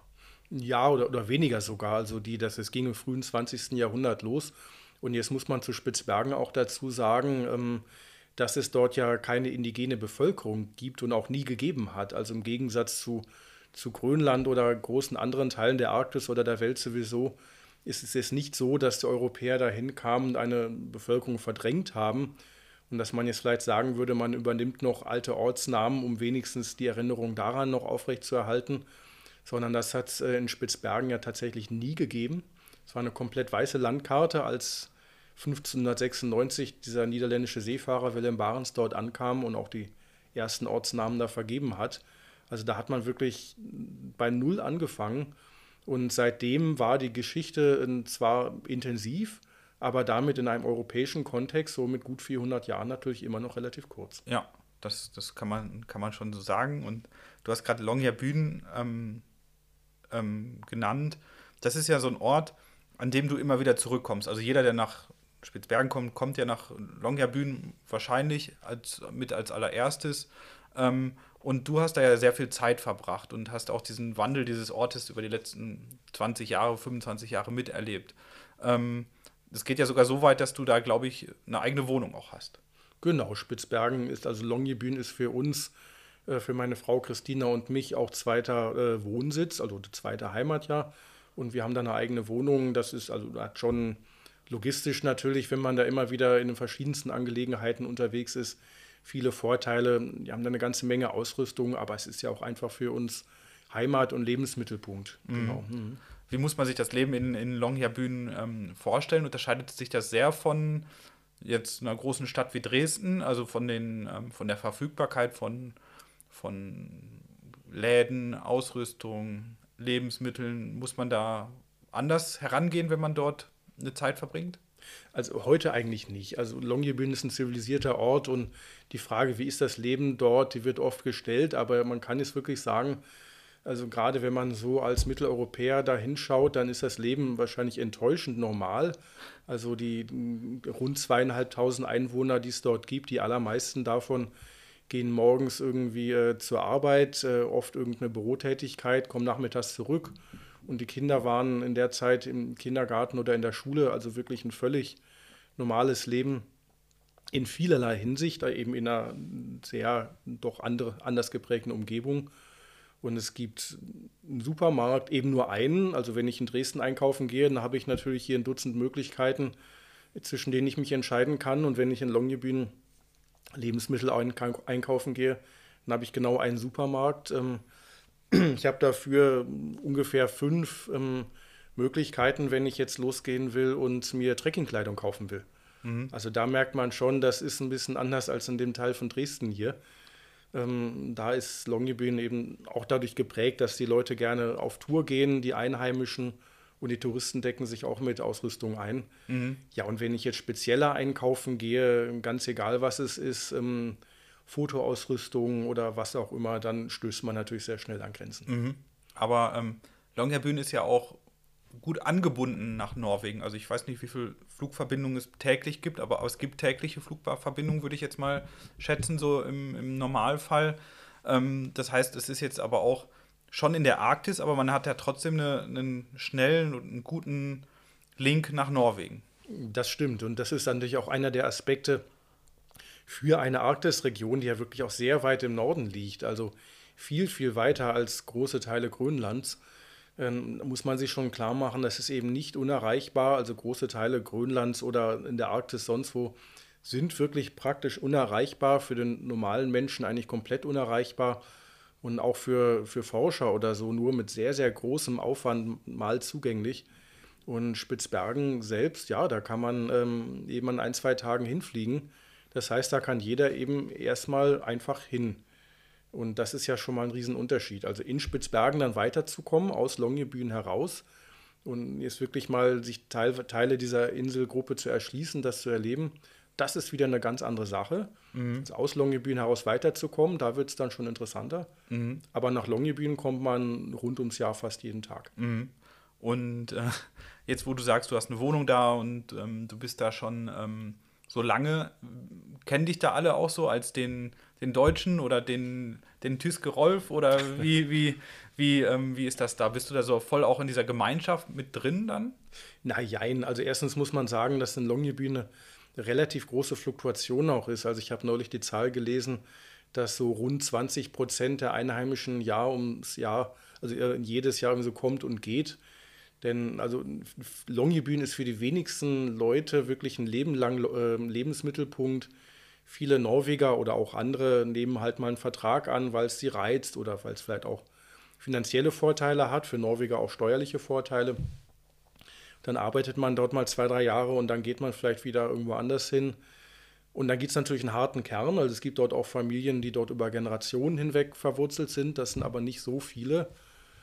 Und da muss man sagen, dass es auch in Longyearbyen natürlich, wie eigentlich in jedem Ort ja letztlich auch verschiedene Blasen gibt. Es gibt die, also früher war Longyearbyen über viele Jahrzehnte ein reiner Bergbauort, ein Kohlebergbauort. Und ähm, die Bergbaugesellschaft gibt es ja immer noch, auch wenn der Bergbau jetzt weitgehend abgewickelt wird. Eine kleine Grube gibt es noch. Und ähm, das ist natürlich so ein bisschen eine Gesellschaft für sich. Und dann gibt es ähm, eine kleine Universität mit viel angeschlossener Forschung. Also dieser ganze Forschungs- und Ausbildungsbereich ist auch so eine keine geschlossene Gesellschaft, aber natürlich ein, so eine Art Blase auch sozial. Mhm. Und dann gibt es natürlich den ganzen Tourismusbereich, wo ja jede Firma so ein bisschen auch eine Blase ist. Da lernt man die Kollegen schnell kennen und die anderen drumherum, die in der gleichen Branche sind, entsprechend ein bisschen später dann erst. Mhm. Also es ist jetzt lange nicht mehr so, dass dort jeder jeden kennt. Und aber natürlich, ja, wir haben dort äh, Freunde, und also wir sind ja auch nicht die einzigen Deutschen, die mhm. da ähm, Wurzeln irgendwie geschlagen haben. Und, ähm, und jetzt habe ich einen Faden verloren. nee, aber das, das, das zeigt ja schon irgendwie, dass, ähm, dass sich das auch so vielleicht so ein bisschen wandelt und das ist vielleicht auch gar nicht, also man hat ja wirklich immer diesen, diesen krassen Arktis, ähm, wenn man an Spitzbergen denkt. Also wie du schon sagst, es ist relativ weit im Norden. Es gibt Eisbären dort, man, diese Gewehre und was weiß ich. Also diese Wildwest-Geschichte hat man ja schon so ein bisschen. Aber es ist wahrscheinlich viel normaler, als man, als man denkt. Wahrscheinlich wie so ein kleines Dorf am, am Rande der, ja, im, bei uns würde man sagen, in der Knüste irgendwo. Man kommt schon hin, man kommt auch gut hin, aber es ist halt jetzt nicht ähm, ganz abwegig. Man ist jetzt nicht am Südpol oder so, sondern es ist dann schon ähm, normaler, als man vielleicht denkt. Auf jeden Fall. Also es ist jetzt auch nicht so wie eben auf einer Forschungsstation in der Antarktis, dass man dorthin geht und dann wirklich da erstmal zehn Monate lang keine Möglichkeit hat, da wegzukommen. Das geht in Longyearbyen eben rund ums Jahr. Und es gibt dort eben eine ganz normale Wohnbevölkerung, die jetzt nicht da in irgendeinem großen Forschungsauftrag ist, sondern einfach da ist, weil ihr Leben zu der Zeit gerade da stattfindet. Und für viele hat das natürlich auch so einen Abenteuerspielplatz-Aspekt. Ähm, weil man eben sagt, das ist eine grandiose Landschaft und da möchte ich gerne unterwegs sein und deshalb lebe ich da vielleicht auch mal eine Zeit lang. Mhm. Aber man muss ja auch sagen, äh, dass, äh, dass es ja auch wirklich Leute gibt, die einfach da leben, weil sie eben da arbeiten. Also Longyearbyen hat eine Bevölkerung ähm, beispielsweise auch ähm, mit einem hohen Anteil aus Südostasien. Da leben also mehrere hundert Menschen beispielsweise äh, aus Thailand oder auch von den Philippinen, die eben dort leben, weil die politische Situation ja sehr besonders ist. Darüber haben wir jetzt noch gar nicht so mhm. gesprochen, aber Spitzbergen ist ähm, im Gegensatz zu Norwegen, ansonsten gibt es ja diesen Spitzbergen-Vertrag, der eben auch ermöglicht, dort zu leben, dort zu arbeiten, mit auf Dauer mit viel weniger Papierkram, als das sonst der Fall ist. Also da braucht man dann keine Aufenthaltsgenehmigung. Ein ganz, ganz komplexes Thema, da hängt sehr, sehr viel dran. Mhm. Auch an Unsicherheit, also man hat dort auch kein soziales Netz. Ja. Aber ähm, wenn man, man kann da erstmal hingehen und wenn man eine Stelle kriegt und Geld verdient, dann hat man eben auch ein gutes Einkommen und wahrscheinlich ein viel besseres als in Thailand. Und ja. deshalb gibt es da jetzt eine Wohnbevölkerung aus Thailand, die schon seit teilweise vielen Jahren in Longyearbyen lebt und jetzt und deren Motive und dahin zu gehen hatten ursprünglich überhaupt nichts mit dieser mit der Arktis an sich und mit der Landschaft zu tun. Da ging es jetzt nicht darum, dass man da vielleicht mal einen Eisbären mhm. sehen oder tolle Wanderungen machen kann, sondern es ging darum, dass man da leben kann, ohne um eine Aufenthaltsgenehmigung und eine Arbeitsgenehmigung mhm. anfragen zu müssen. Ja. Und da gutes ähm, Geld nach guten norwegischen Standards verdient oder sogar noch etwas besser, ja. weil ähm, die Steuern dort nämlich sogar noch niedriger sind als in Norwegen sonst. Ja, also es ist eine ähm, sehr heterogene ähm, Gesellschaft dort. Also es gibt da jetzt nicht nur Studenten und es gibt auch nicht nur Bergbauarbeiter, sondern es gibt eine ganz bunte Gesellschaft aus allen Teilen der Welt, wahrscheinlich auch manchmal Glücksritter, manchmal Ingenieure, manchmal Professoren, also es ist bunt gemischt. Absolut, ja. Also wirklich beruflich, von der Herkunft her, man hört viele Sprachen in Longyearbyen. Also eine ganz, ganz bunte Gesellschaft, ja. Das hört sich ja schon mal eigentlich ganz, ähm, ganz spannend an und ja, man merkt einfach wirklich, wie, wie du dein Herz an diesen, an diesen Fleck Erde verloren hast und du zeigst das ja auch anderen Leuten. Also das hast, haben wir ja vorhin schon so ein bisschen rausgearbeitet. Du bist ja ähm, quasi ähm, ja da, da hängen geblieben und hast dein, deine Leidenschaft am Anfang, um vielleicht einfach dein Studium zu finanzieren oder rauszukommen, wirklich zu deinem Beruf entwickelt und machst das ja, wenn du jetzt nicht ähm, aus äh, bestimmten Gründen ähm, zu Hause hocken musst, wie es jetzt gerade leider der Fall ist, sondern du verdienst ja ganz, ganz normal dein, dein Geld damit, den Leuten auch diese, ähm, diese Umgebung, diese Landschaft, diese Natur ähm, näher zu bringen. Beschreib doch mal, was ist so der, der Ansatz der Reisen, die du dorthin machst? Das sind ja ganz spezielle Reisen, die du anbietest und begleitest. Genau, also wir haben, also wenn ich es sage, wir zusammen mit einem Kollegen, dem, äh, der Uwe Maas, der so eher die, äh, den Büroanteil der ganzen Angelegenheit übernimmt. Ähm, wir machen primär Segelschiffttouren, ähm, was Spitzbergen betrifft. Und ähm, also für mich sind es eigentlich zwei Aspekte, die, die ganz grundsätzlich erstmal wichtig sind. Erstmal finde ich es sehr, sehr wichtig, dass man viel Zeit hat. Denn mit jedem Tag, den, man, den die Reise länger ist, erschließt man sich halt wirklich die Landschaft und all das mehr und mehr. Und das kommt dem eiligen Touristen natürlich nicht entgegen. Und das kann man natürlich Spitzbergen in a Nutshell machen, drei Tage lang, ähm, vollgestopft mit irgendwelchen Touren. Aber man kriegt dabei natürlich auch Eindrücke, aber man kommt dann doch nicht irgendwie über die Oberfläche dann weiter in die Tiefe. Also unsere Touren sind ja doch ziemlich lang. Also so für die einzelne Reise, die der normale Deutsche vielleicht so macht, sind 18 Tage auf dem Segelschiff schon äh, ziemlich viel. Mhm. Und das gehört zu den längsten Reisen, die man in Spitzbergen überhaupt so angeboten bekommt. Und also weit länger als das, was so Standard ist. Mhm. Und der andere Aspekt ist ziemlich kleine Gruppen. Also da geht es dann nicht um 100 oder mehr Leute, wo man vielleicht dran denkt, wenn man so an Schiffstourismus denkt, Stichwort Kreuzfahrten, sondern eben relativ kleine Gruppen. Das können auch weniger als zehn sein, je nach Fahrt, um die es im Einzelfall geht. Mhm. Ja, und dann ist natürlich die Idee, wirklich diese Landschaft zusammen zu erleben, zu entdecken, ähm, viel Hintergrundinformationen beizusteuern und da dann so ein bisschen über das ja, touristische Erlebnis hinaus äh, das äh, zu verstehen, was man um sich herum hat und darüber was zu lernen. Mhm. Das heißt, so in so einer kleinen Gruppe einzutauchen in diesen Mikrokosmos Spitzbergen, das ist so das, das Ziel von euch. Also ihr wollt die Leute wirklich mitnehmen, an die Hand nehmen und ähm, nicht als, als, ähm, als Herde dadurch marschieren, so nach dem Motto, hier habt ihr 100 rote Anzüge und jetzt bringen wir euch mit den Zodiacs an, an Land und dann könnt ihr mal gucken, sondern ihr wollt die Leute wirklich mit an die Hand nehmen. Ihr wollt ihnen das wirklich zeigen und in die Tiefe auch so ein bisschen mehr gehen. Ja, so kann man es beschreiben, denke ich. Also und das an die Hand nehmen, das ist da tatsächlich so ein bisschen nötig. Also was man in Spitzbergen im Gegensatz vielleicht in Lofoten zum Beispiel eben nicht machen kann, ist, dass man sagt, jetzt legen wir hier an und ihr könnt das und das und das machen, viel Spaß und wir sehen uns in ein paar Stunden wieder. Das geht in Spitzbergen natürlich nicht, weil man da eben wegen der Eisbären ja immer ganz, ganz strikt zusammenbleibt. Hm. Insofern da jetzt nicht unbedingt individuell sagen kann, ich mache jetzt aber mal irgendwie was anderes. Aber ansonsten ist das genau der Punkt. Also auf den größeren, auf großen Schiffen, Kreuzfahrtschiffen, da gibt es einen Begriff, den ich persönlich, also in dem Zusammenhang eben abschreckend finde, der mir eigentlich genau das sagt, was ich nicht will. Und das ist Crowdmanagement. Also wenn man eben eine Gruppe von Menschen nur als eben große Zahl Menschen wahrnimmt, die man irgendwie organisieren muss. Mhm. Das ist eben nicht das, was wir machen, sondern wir sind mit einer äh, Gruppe aus Einzelpersonen unterwegs und wir wissen ganz genau, das ist die Katrin und das ist der Heinz. Und der Heinz wandert gerne vielleicht äh, länger und die Katrin interessiert sich besonders für die Vogelwelt und wir geben denen die Möglichkeit, ihren Interessen nachzugehen, indem wir uns eben in verschiedene Gruppen aufteilen, jeden Tag andere Angebote machen. Mhm. Es gibt eine kleine Bergtour und die andere Gruppe macht vielleicht eine kleine, einen kleineren Tundraspaziergang, mhm. nimmt sich dafür aber mehr Zeit, um wirklich mal auch ein paar Blümchen zu bestimmen und in Ruhe zu, Ruhe zu fotografieren. Das ist eigentlich so der Ansatz. Ja, das hört sich auf jeden Fall sehr, also ich möchte das Wort exklusiv irgendwie vermeiden, ähm, weil, weil es ist ja einfach, also na klar sind diese Reisen sehr speziell und sie sind sicherlich auch nicht an die breite Masse gerichtet, sondern an Leute, die sich wirklich dafür interessieren. Die wollen wirklich was erleben und die wollen nicht nur konsumieren, oder?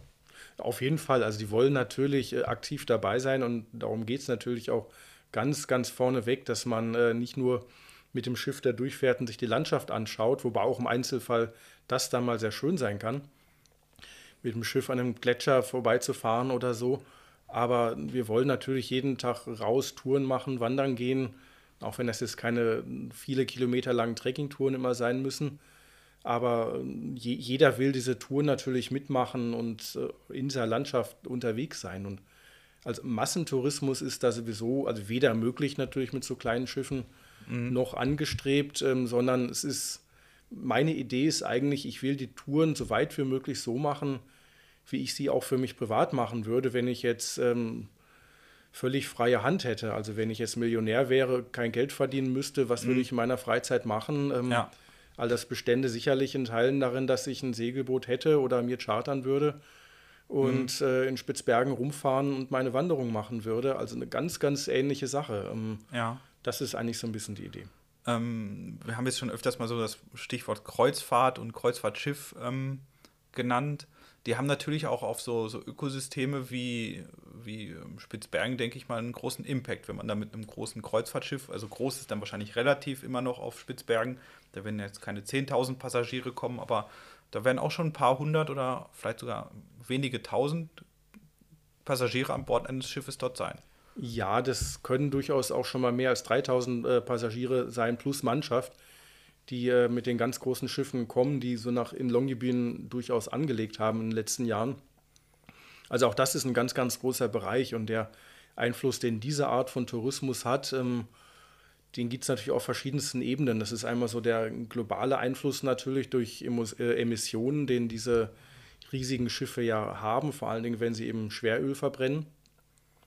Dann gibt es natürlich den lokalen Einfluss und da muss man sagen, dass ähm, Tourismus in Spitzbergen ja seit langer Zeit schon sehr stark reguliert ist. Also es ist ja nicht so, dass jeder einfach überall hinfahren und machen darf, was er will, sondern da ist äh, sehr klar gedeckelt, mit wie vielen Personen man beispielsweise an Land gehen kann und wo Schiffe je nach Größe überhaupt hin dürfen. Und äh, das führt schon dazu, dass diese großen Kreuzfahrtschiffe also ja sowieso nur die Siedlungen besuchen. Also die gehen nicht in irgendwelchen Wildnisgebieten mhm. mit Hunderten äh, oder gar Tausenden von Leuten dann irgendwie in die, über die Tundra und trampeln da alles kaputt. Das ist nicht so, mhm. sondern die gehen eben in die, in die Siedlungen, also eigentlich mehr oder weniger nur noch nach Longyearbyen. Was dort auch die Leute mitunter nervt, wenn ein Ort mit zweieinhalbtausend Leuten auf einmal 3000 Schiffspassagiere noch im, ja da hat und man weiß, man kommt heute in keinen Laden rein. Ja. Und das passiert in der Hauptsaison mehrfach die Woche. Aber, ähm, bei, äh, aber es ist nicht so, dass Spitzbergen jetzt durch diesen Massentourismus in der Fläche plattgetrampelt mhm. wird. Also das ist eine Vorstellung, die teilweise existiert, das merkt man schon, ähm, aber das entspricht nicht der heutigen Realität. Das heißt, man setzt sich dort auch ganz bewusst mit, ähm, mit Tourismus auseinander. Also man sagt jetzt nicht, kommt alle her und noch mehr und noch mehr, sondern man reglementiert das sondern, und man geht da auch ein Stück weit kritisch mit um. Auf jeden Fall. Also es gibt natürlich die verschiedensten Ebenen und aber Spitzbergen ist sehr, sehr stark reguliert. Äh, da gibt es seit vielen Jahrzehnten ja äh, diverse Gesetze, die dort gelten, ähm, die da immer wieder weiterentwickelt werden. Also hat schon, also auch über die Jahre, die ich das miterlebe, hat immer wieder Anpassungen gegeben. Das in der Praxis sind das immer Verschärfungen, die auch ganz erheblich sind. Das sind keine kleinen Stellschrauben. Mhm. Jetzt ist beispielsweise mm, so in den letzten ja, rund zehn Jahren eingeführt worden, dass der große Teil Spitzbergens nicht mehr äh, von Schiffen befahren werden kann, die Schweröl mitführen. Ja. Und das führt, äh, das schließt in der Praxis äh, viele große Kreuzfahrtschiffe, die heute unterwegs sind, von diesen Gewässern schon mal aus. Mhm. Die dürfen seitdem eben nur noch ganz wenige Gegenden anlaufen. In der Praxis liegen die dann Longyearbyen dadurch an. Ja. Und wahrscheinlich wird es absehbar kommen, dass die gesamten Gewässer Spitzbergens für Schiffe mit Schweröl gesperrt wären. Mhm. Und damit äh, wäre da diese Zeit der großen Kreuzfahrtschiffe auch erstmal zu Ende. Ja. Also natürlich können die auch auf andere Antriebe, äh, auf andere Treibstoffe umsteigen. Ja. Aber das muss dann noch erstmal passieren. Und ähm, ein anderer Aspekt ist eben auch, wenn mit einem solchen Schiff etwas passiert, dann hat in Spitzbergen auch natürlich niemand die Kapazitäten. Ja. Ein Schiff, das 5.000, 6.000 Menschen an Bord hat und bei 3.000 Passagieren plus Mannschaft kommt man ja in diese Größenordnung. Ja. Also so viele Personen zu retten, das kann in Spitzbergen niemand. Ja. Und auch das ist ein Aspekt, an den die norwegischen Behörden denken. Wobei ich es bemerkenswert finde, wie wenig konsequent sie da bislang sind. Mhm wenn man schaut, wie streng sie an anderen Stellen mhm. sind. Also da gibt es durchaus noch, ähm, denke ich, äh, Regelungsbedarf. Ja. Aber die Diskussion gibt es und ich denke, da wird in den nächsten Jahren auch noch was kommen. Ja, ich glaube, der ganze Tourismus gerade im Norden, in der Arktis und vielleicht auch in, auch in Norwegen gerade ist ähm, sehr darauf, glaube ich, mittlerweile auch ähm, ja, fokussiert oder es ändert sich so ein bisschen der Fokus, nachhaltiger zu werden, gerade auch in den Fjorden, Geiranger und so. Da sind ja dieselben Diskussionen, dass da die großen Kreuzfahrtschiffe ähm, ja nicht mehr mit Schweröl rein dürfen und solche Geschichten. Also man, das Bewusstsein für solche Arten von, von Reisen, ähm, die vielleicht nachhaltiger sind, die vielleicht kleinteiliger sind, ähm, das steigt ja.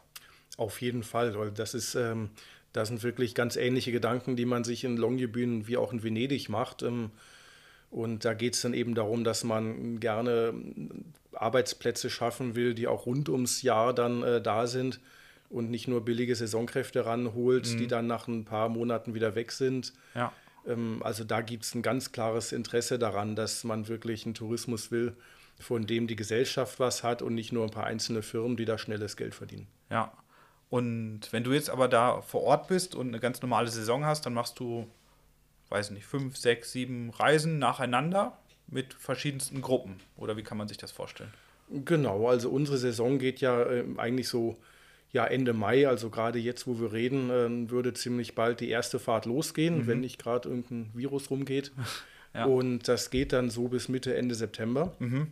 Ist eine Reihe von Fahrten, wobei ich persönlich da schon mittlerweile Wert drauf lege, dass ich da auch immer ein bisschen Zeit zwischen habe. Mhm. Und also jetzt nicht mehr, wie ich das früher auch gemacht äh, habe, auf einem Schiff zehn, zwölf Mal hintereinander Reisen mache mhm. und ähm, dazwischen nur wenige Stunden Pause habe. Ja. Also aus dem Alter ist man vielleicht auch raus und auch organisatorisch läuft das ja. jetzt für mich anders. Ja. Und ich habe ja eben auch ein Leben in Longyearbyen, ähm, will da meine Freunde sehen oder auch privat mal losziehen oder mhm muss mich um irgendwas kümmern. Also da ist die Saison, auch wenn sie sich über diesen Zeitraum von Ende Mai bis Ende September erstreckt, ist jetzt nicht durchgehend von Reisen gefüllt. Ja. Aber es sind eben diese ja, vier, fünf Reisen, die den Sommer eben dann doch in weiten Teilen füllen. Und natürlich kommt für jede Reise dann, äh, dann eine neue Gruppe. Also es sind schon jedes Mal neue Leute, aber mit denen man dann auch Zeit verbringt. Also kürzer als eine Woche ist sowieso keine Fahrt. Und die meisten bewegen sich in Zeiträumen von mehr als zehn mhm. oder auch bis zu zweieinhalb Wochen dann. Du machst das ja jetzt eine ganze Weile schon ähm, mit, den, mit den Reisen dort, auch mit Gruppen. Was ist dann für dich das, das, ähm, das ganz Besondere in, ähm, an der Art von Reisen, die du anbietest und die du begleitest? Was ist das ganz Besondere? Also das kann man natürlich jeden fragen, der mitmacht und jeder hatte seine eigenen Vorstellungen davon, ähm, was er auch gerne sehen und erleben möchte und ist dann vielleicht auch überrascht, dass es dann vielleicht ganz andere Sachen gibt, die einen dann vor Ort begeistern. Also was ich persönlich immer, was mir wichtig ist, dass jede Reise auch irgendwie anders ist und ihre Überraschungen ähm, hat und äh, sich aus sich selbst heraus entwickelt. Also ich habe, ähm, also wir haben früher, das ist aber lange her, haben wir tatsächlich vor jeder Fahrt, ähm, habe ich mit einem Kollegen im Café gesessen und sich überlegt, okay, ähm, wir machen jetzt einen Plan, Tag 1, 2, 3, 4, sind wir da und da und machen das und das. Und ich habe es nicht ein einziges Mal erlebt, dass man diesen Plan tatsächlich auch so dann umgesetzt hätte. Also spätestens am dritten Tag war man doch wieder irgendwo woanders, mhm. je nach Wind und Wetter, je nachdem, wie die Dinge sich entwickelt haben. Und das ist wirklich eigentlich das Schöne und das Gute, dass, ähm, dass wir da wirklich also hochflexibel sind, ähm, dass die Leute uns auch vertrauen, dass sie eben sagen, okay, wir lassen uns darauf ein, dass wir nicht von, von vornherein wissen, wo wir an Tag 4, 5 und 6 sind, sondern je nach Wind und Wetter wird eben vor Ort entschieden und wir haben Leute, die das einschätzen und diese Entscheidung treffen können.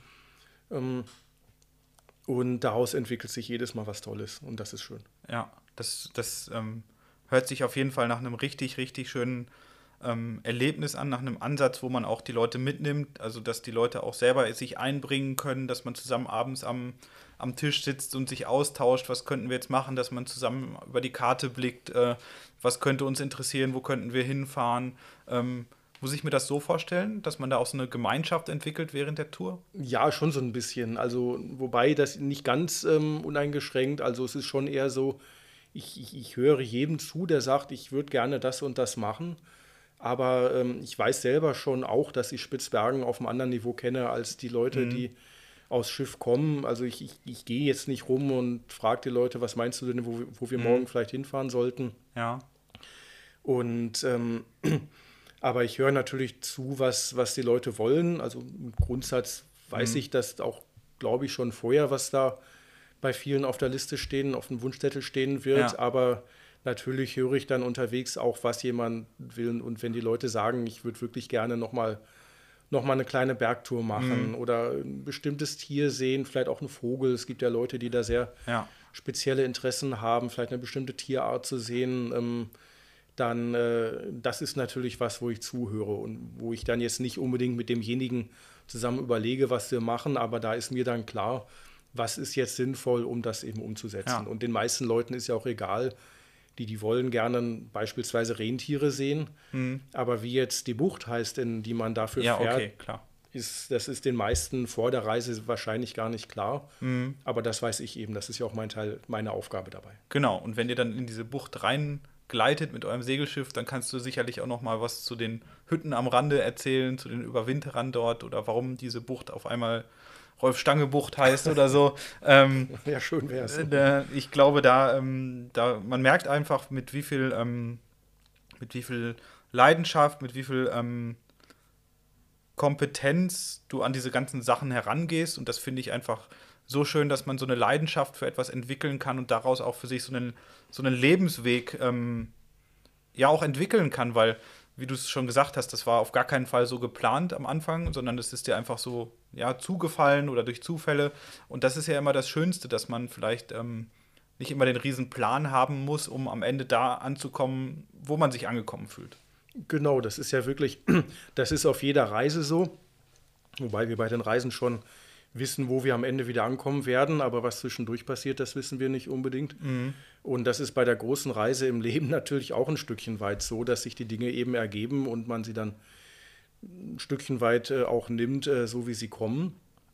Mm.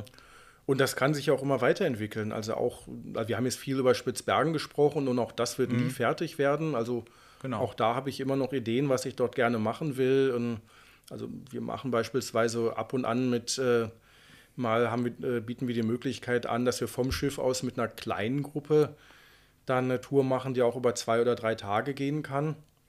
Und da habe ich auch wirklich äh, ein paar Ideen, von denen ich hoffe, dass man sie noch umsetzen kann. Also mhm. wo man vielleicht noch mal eine Insel quert, mhm. was äh, vielleicht seit Jahrzehnten nicht mehr passiert ist oder noch nie von Touristen mhm. gemacht wurde.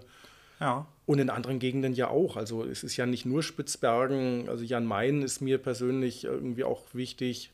Ja. In der Antarktis bin ich viel unterwegs gewesen. Auch da waren wir schon mit dem Segelboot. Im Patagonien sind wir vor jetzt drei Jahren, vier Jahren zum ersten Mal mit einem Segelboot gewesen. Das wird sicherlich auch wieder im Programm ja. stehen. Und ähm, da stehe ich natürlich ganz anders als in Spitzbergen. Da kenne ich natürlich bei Weitem nicht jede Bucht. Also ich ja. habe Vorstellungen davon, was ich da gerne machen würde und freue mich darauf, dass die hoffentlich dann auch mal sich die, die, die Gelegenheiten ergeben werden. Ja. Aber es geht ja immer weiter. Es hört ja nie auf, die, diese Flecken der Welt, die man sich vorgenommen hat, eben weiter kennenzulernen. Ja, also genau, man hat so seine schon so eine grobe Richtung oder eine Idee von dem, was man so machen möchte, aber wo man am Ende landet, das ist dann immer äh, die andere Frage, ne? so wie äh, aus Unna oder aus Iserlohn-Henn äh, sich in Dresden dann zu treffen am Ende des Tages. ähm, es gibt ja viele Wege, die irgendwo hinführen und das ist so schön zu hören, dass, ähm, ja, dass, dass es Leute wie dich gibt, die dann einfach für sich dann auch, wie gesagt, diesen Weg gefunden haben. Und das ähm, macht mir immer Freude, sich darüber auch auszutauschen oder auch zu verstehen, warum jetzt bei dir Spitzbergen oder der Norden oder die Arktis oder Antarktis, also diese ganzen polaren Gebiete so, so hoch im Kurs stehen. Und das wäre so auch fast so meine, meine, meine abschließende Frage zu dem, was wir heute so besprochen haben. Warum geht es für dich eigentlich immer so in die Arktis? Was ist der spezielle Reiz daran? Was ist der spezielle Reiz an der Arktis? Also das ist fast schwer in, in Worte zu fassen oder überhaupt für mich äh, das selbst zu verstehen, denn das ist natürlich also vor allen Dingen auch eine starke emotionale Bindung. Also das ist ja wirklich mehr im Emotionalen verankert als irgendwie im, im Rationalen. Und, aber wenn ich es versuchen sollte, irgendwie in Worte zu fassen, fallen mir spontan eigentlich zwei Dinge ein. Also das eine ist eine Antwort, die, glaube ich, viele geben werden, die die Polargebiete über etwas längere Zeit kennen, und das ist das Licht das sich ja wirklich also immer ändert durch die Jahreszeiten, die ja da extrem sind, von mhm. der Polarnacht bis hin zur Mitternachtssonne. Und ähm, auch innerhalb von Stunden oder in, innerhalb von Minuten kann sich das Licht dramatisch ändern, ist aber eigentlich, ja, immer ist ein bisschen übertrieben, da kann es auch mal grau und neblig sein. Mhm. Aber doch, also ganz, ganz oft hat man die verschiedensten Lichtstimmungen, die einen Ort, den man gut kennt, immer wieder in völlig neues Licht tauchen können. Das ist das eine. Und das andere, was mir spontan einfällt, ist vielleicht so ein bisschen so die Schlichtheit der Landschaft. Da mhm. sind die Strukturen klar und ähm, also die, diese Bausteine der Landschaft, die es dort gibt, die gibt es ja mehr oder weniger weltweit. Mhm. Und dort geht es eben viel weniger. Da ist eben nicht die Landschaft von einem Wald bestanden und dort führt nicht eine Autobahn durch irgendein Tal, sondern die Dinge sind eben noch so ein bisschen urtümlich. Mhm. Ähm, wie wir festgestellt haben, nicht so, wie sie vor 500 Jahren waren, bevor dann Mensch hinkam. Aber trotzdem ist in 99 Prozent der Landfläche Spitzbergens und das ist eine Fläche, die anderthalb Mal so groß ist wie die Schweiz. Also es ist schon eine Menge, ja. eine Menge Fläche. Ähm, kann man weit und lang unterwegs sein, ohne zu sehen, dass ein Mensch dort schon mal war. Mhm. Und das ist eine und, und, und das ist schon eine tolle Sache nach wie vor, so eine ganz elementare Erfahrung und, und die Landschaft eben so zu sehen in ihrer Nacktheit, in ihrer Kargheit, das ist, das ist sehr, sehr eindrücklich und naturkundlich eben auch spannend. Ja, also ich glaube, du sprichst da gerade ganz vielen ähm, Nordland-Liebhabern oder Polarvirus-Infizierten oder wie man das auch immer nennen möchte, aus der Seele. Das sind genau die Dinge, die mir auch einfallen, wenn ich über den Norden spreche und auch gerade ähm, das Jahr herum, diese ganzen Lichtsituationen und diese Kargheit der Landschaft, wo man sich so total verlieren kann und wo man sich so, also ich fühle mich da sogar richtig geborgen in dieser Kargheit. Und ja, das ist ähm, so schön zu hören, dass man das, ähm, dass man nicht alleine ist, aber da bin ich mir relativ sicher, dass zeigt ja auch das, was du erlebst mit den, mit den Leuten, die du mitnimmst auf Tour, die du ähm, auf deinen eigenen Touren und deinen Erlebnissen, die du ja auch in Büchern niederschreibst, wo du auch versuchst, die, diese Landschaft einzufangen, zu vermitteln in den Vorträgen, die du hältst. Ähm, das kann ich wirklich jedem nur empfehlen, wenn ihr mal die Gelegenheit habt, äh, den arktischen Mittwoch zu verfolgen beim Rolf oder auch bei der Birgit. Das ist einfach fantastisch. Also inwiefern man oder in welcher Tiefe man sich damit auseinandersetzen kann, einfach genial. Ähm, bei mir ist der tiefe Wunsch auch entstanden, dass ich wirklich auch, ich würde gerne mal mit dir da durch die Gegend segeln und einfach vorne auf dem Segelboot sitzen und Kaffee trinken und einfach die Landschaft auf mich wirken lassen oder dich fragen, was kann man hier erleben, was ist da und hier. Also das ist schon schön und ähm, ja, vielen Dank, dass du ähm, deine Leidenschaft mit den Leuten teilst, dass du die Leidenschaft mit auch mit mir jetzt geteilt hast hier in äh, in der Diaspora in Dresden, wo wir uns jetzt beide so aus Westfalen hin äh, bewegt haben. Ähm, dafür möchte ich dir auf jeden Fall schon mal Danke sagen, dass, dass, dass du mir die Möglichkeit gegeben hast, mal bei dir hier rumzukommen und dass wir mal darüber reden. Ähm, mein Podcast heißt ja ähm, Ein Löffel Butter. Ähm, und ähm, ich frage immer zum Schluss die Leute, wo sie jetzt gerne einen Löffel Butter ähm, essen wollen. Also wo würdest du jetzt gerne sein, um dein Lieblingsessen zu, zu verspeisen? Also jetzt gerade, jetzt haben wir Ende Mai, das ist so in Spitzbergen Schneeschmelzezeit. Das heißt, da würde ich ungern irgendwo in einem Zelt sitzen und schon gar nicht mit dem Motorschlitten unterwegs sein, denn der würde auf dem Rückweg wahrscheinlich irgendwo im Schneesumpf versinken. Also da wäre ich jetzt tatsächlich am liebsten auf der Antigua. Das ist dieses Dreimastsegelschiff, mit dem wir da viel machen. Ähm, das ist zu der Zeit jetzt wirklich das Perfekte. Entweder das oder bei uns zu Hause in Longyearbyen mit einem schönen Blick aus dem Fenster über den Fjord. Das hört sich doch gut an. Vielen lieben Dank, Rolf, dass ich bei dir sein durfte und ja, ich drücke die Daumen, dass es bald wieder für dich, für euch in den hohen Norden geht. Ja, das hoffen wir natürlich sehr. Also auch im Interesse ganz, ganz vieler, die jetzt langsam ein bisschen Hüttenkoller kriegen und raus wollen in die Welt. Alles klar. Vielen lieben Dank. War mir eine Freude. Vielen, vielen Dank fürs Zuhören. Wenn ihr meinen Podcast mögt, empfehlt ihn gerne weiter. Über Gästevorschläge, Themen oder sonstige Rückmeldungen würde ich mich sehr unter simon.simonpartour.de oder über die entsprechenden Social Media Kanäle wie Facebook oder Instagram freuen. Ich lerne bei jedem Mal dazu und möchte mich dabei gern weiterentwickeln. Ich hoffe, ihr begleitet mich auf diesem Weg. Danke an alle meine Gäste, an euch die Zuhörer und bis zur nächsten Folge.